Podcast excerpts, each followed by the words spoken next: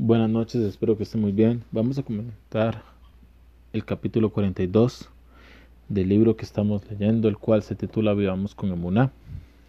El capítulo se titula Todo quedará claro. El Zohar, en la página 31a, comenta para Pinchas que cada vez que la Torah utiliza la palabra Vaihi, que significa y sucedió o hubo, alude a cierta forma de calamidad o crisis. El Hasdei David pregunta cómo este principio se aplica al pasuk que encontramos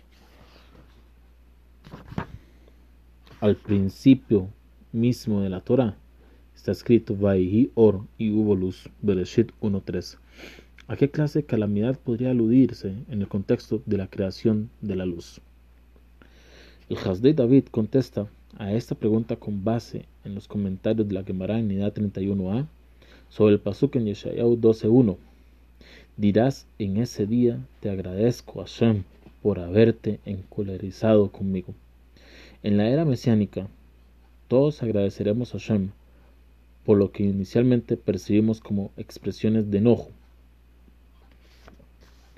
por los isurim, por el sufrimiento que Él nos impuso dado que reconoceremos que eran efectivamente para nuestro propio bien. La Gemara trae el ejemplo de dos personas que corrían para alcanzar un barco y zarpar en sus respectivos viajes de negocios. Una llegó a tiempo, pero la otra pisó un clavo y ya no pudo caminar, por lo cual perdió su viaje. La molestia y la frustración de este hombre eran manifiestas y no dejaba de lamentarse por su mala suerte. No obstante, después supo que el barco naufragó, tras lo cual se dirigió a Shem y le agradeció de todo corazón por haberlo hecho pasar este por haberlo hecho pisar ese clavo, lo cual en efecto le salvó la vida. En el futuro todos podremos ver como cada pizca de Isurim que padecimos durante nuestra vida era en realidad una enorme bendición, y todos alabaremos a Shem con emoción y agradecimiento. Con esto el Hasdei David explica el Pasuk Vahi ahora.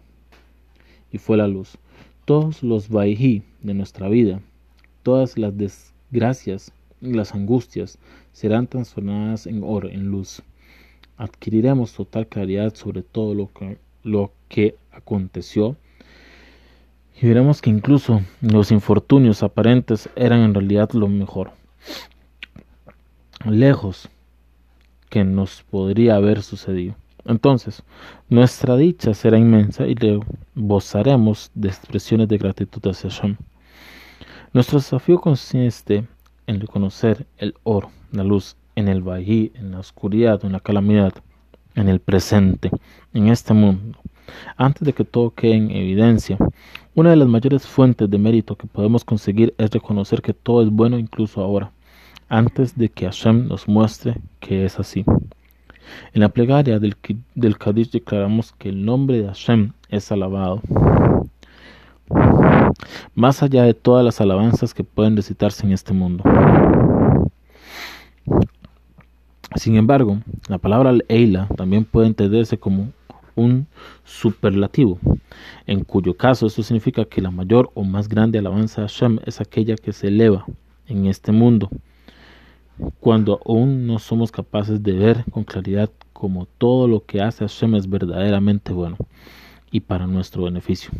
El máximo nivel de alabanza es aquella que expresamos cuando las cosas se ven negativas en la superficie, pero no obstante reiteramos nuestra fe en que todo es bueno. Al articular esta alabanza, nos hacemos acreedores a inmensas recompensas físicas y espirituales. El Midrash, el Midrash Yov en Yalkut Shimon Remes 908 enseña que si Yov no se hubiera lamentado por las desgracias, que le ocurrieron y en cambio se hubiera dado cuenta de que en efecto eran buenas y para su beneficio, entonces habríamos incluido su nombre en la vida, juntos con los de Abraham, Isaac y Jacob. Es decir, en vez de decir al principio Amidad, Dios de Abraham, Dios de Isaac y Dios de Jacob, habríamos dicho Dios de Abraham, Dios de Isaac y Dios de Jacob, y también Dios de Job. Habría sido igual de ilustre que nuestros santos patriarcas, alcanzando el mismo nivel de dedicación perdón, y estatura espirituales que ellos. Este es el increíble mérito de aceptar la voluntad de Hashem con amor. Por eso debemos tener fe incluso en este mundo, antes de que todo quede claro, y entonces disfrutaremos del enorme beneficio que depara este mérito tanto en el mundo como en el venidero, como en este mundo y en el venidero.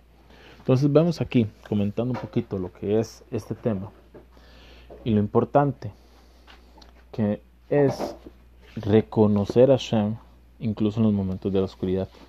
Primero que todo, es un mérito. Tenemos que entender que es un mérito reconocer a Hashem dentro de la oscuridad porque no cualquiera lo hace y no es algo fácil. Tampoco es algo que la persona con, con naturaleza lo haga.